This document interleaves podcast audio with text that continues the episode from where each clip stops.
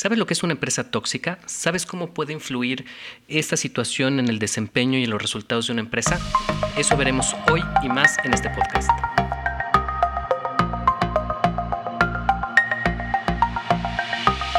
Hola, soy Enrique López de Inteligencia Empresarial, el podcast donde hablaremos de inteligencia de negocios, estrategia, mindset directivo, rediseño empresarial y en general todo lo necesario para que tú seas un mejor empresario. Comenzamos. Hola, hoy hablaremos acerca de las empresas tóxicas. Bueno, pues una empresa tóxica es la que la infelicidad, la insatisfacción y el miedo están presentes. Eh, los empleados son poco valorados existe una gran desmotivación. La gente no quiere ir a trabajar, no le interesa y simple y sencillamente tiene que ir a trabajar porque pues devenga un sueldo. Eh, ¿Por qué es un tema tan importante hoy en día eh, con respecto a las empresas tóxicas? Bueno, porque el 85%, de las, 85 em, de las empresas en México son tóxicas. ¿Por qué? Pues porque no cuentan con condiciones adecuadas, eh, son empresas que producen alto estrés, normalmente tienen adicción al trabajo, lo que se les llama los workaholics, eh, sufren del síndrome de burnout o la gente está agotada y está cansada de tanto trabajar. Existe acoso laboral y también existe presentismo. El presentismo es eh, aquel comportamiento en donde la gente solamente se presenta, pero realmente no hace nada ni trabaja en nada. Eh, el 75%, y digo el 75% de los empleados sufren estrés en México.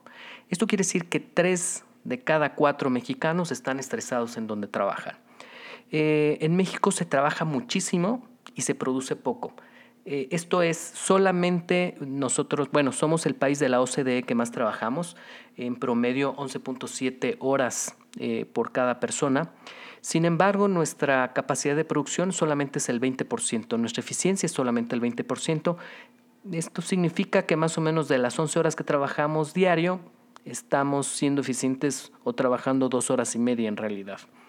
Esto produce que el 67% de los mexicanos sufran de insatisfacción laboral. Más o menos tres de cada cuatro, digo, dos de cada tres personas que trabajan sufren de esta insatisfacción laboral. No les gusta su trabajo. Y eh, es un problema serio porque eh, esto repercute directamente en lo que es la productividad, en lo que es eh, los resultados que busca cada empresa. Eh, existen ciertas claves para evitar estas empresas tóxicas. Yo creo que la primera y más importante es el cambio de mindset del dueño, del director general de esta empresa, porque el, principal generador de cultura o de mm, cambio organizacional, pues es el director general. Y al final la empresa es el reflejo de el comportamiento y la actitud que tiene el director general con o el dueño con respecto a la organización. Entonces, eh, las cinco claves que pueden ayudar a cambiar eh, o evitar las empresas tóxicas son, la primera es que haya un cambio en la cultura organizacional.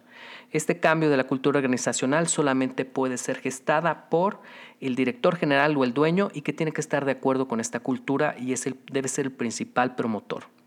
El segundo es que tienen que haber procesos claros y perfiles de puestos cada persona tiene que saber lo que tiene que hacer y cómo va a ser medida o cómo va a ser eh, eh, recompensada con respecto a estos eh, esfuerzos que haga. normalmente en las empresas mexicanas tenemos este, gente o CHPTs que son chingones para todo porque tienen que hacer todas las cosas al mismo tiempo y entonces no tenemos una persona enfocada a algo, sino tiene que ser multitasking. la tercera es que tienen que haber indicadores. Esto es eh, que la gente sepa cómo está haciendo su trabajo y si está, está teniendo un avance o un retroceso en lo que está haciendo, porque normalmente nos hemos topado con empresas que no saben si van bien o van mal, si hay metas, si hay algo que les pueda este, ayudar a mejorar. La cuarta es que debe haber capacitación y formación.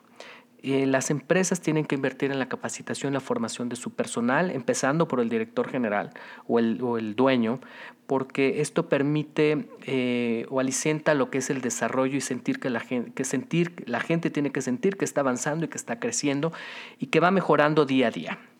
Eh, esta capacitación obviamente tiene que estar enfocada a ser más eficientes y a desarrollar más eh, el desempeño de la gente. Yo creo que uno de los aspectos principales en, cuestiones de capacitación y formación eh, debe estar enfocado a la digitalización y a la formación o a la actualización de la gente con respecto a técnicas y herramientas que puedan hacer más eficiente la empresa.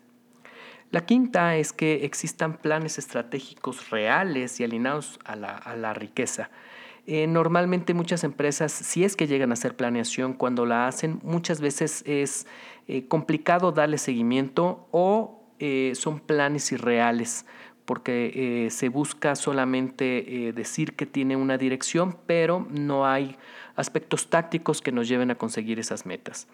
Y también no nada más son los resultados de la organización, sino también el clima laboral. Yo creo que aquí debe haber un indicador con respecto al clima laboral eh, dentro de lo que son los planes estratégicos para saber si efectivamente la gente está sintiéndose a gusto en donde está trabajando y si está siendo partícipe de la riqueza. Recordemos que hay una diferencia entre utilidad, que es lo que ingreso, y riqueza es lo que yo obtengo y no nada más es eh, dinero, sino también crecimiento, desarrollo, proyección, imagen y todas las demás cosas que me pueden ayudar a, mí a ser mejor. Entonces, riqueza es eh, la satisfacción no nada más económica, sino también emocional de que el trabajo que hago es un trabajo adecuado. Entonces yo creo que con estas cinco claves y el compromiso del director general o el dueño de la empresa para poder conseguir o alcanzar estas metas es más que suficiente para que una empresa pueda dejar de ser tóxica. Eh, muchas veces eh, las empresas de esta naturaleza tienden a tratar de hacer los cambios de manera interna, pero lo más recomendable es eh, contratar a una consultoría o, conseguir a alguien de manera externa que geste todos estos cambios para poder ayudar a la organización a salir de ese bacho y tener una perspectiva distinta eh, o fuera que, no, que evite la, la ceguera de taller. Pues espero que con este podcast te quede un poquito más claro qué son las empresas tóxicas y cuáles son las claves para evitar que, estas empresas eh, sigan manteniendo este ambiente tóxico. Espero que este podcast te haya sido de utilidad. Si te gustó, suscríbete. Puedes seguirnos en Facebook en arroba inteligencia empresarial y en YouTube como inteligencia empresarial. Gracias por escucharnos y seguimos al aire.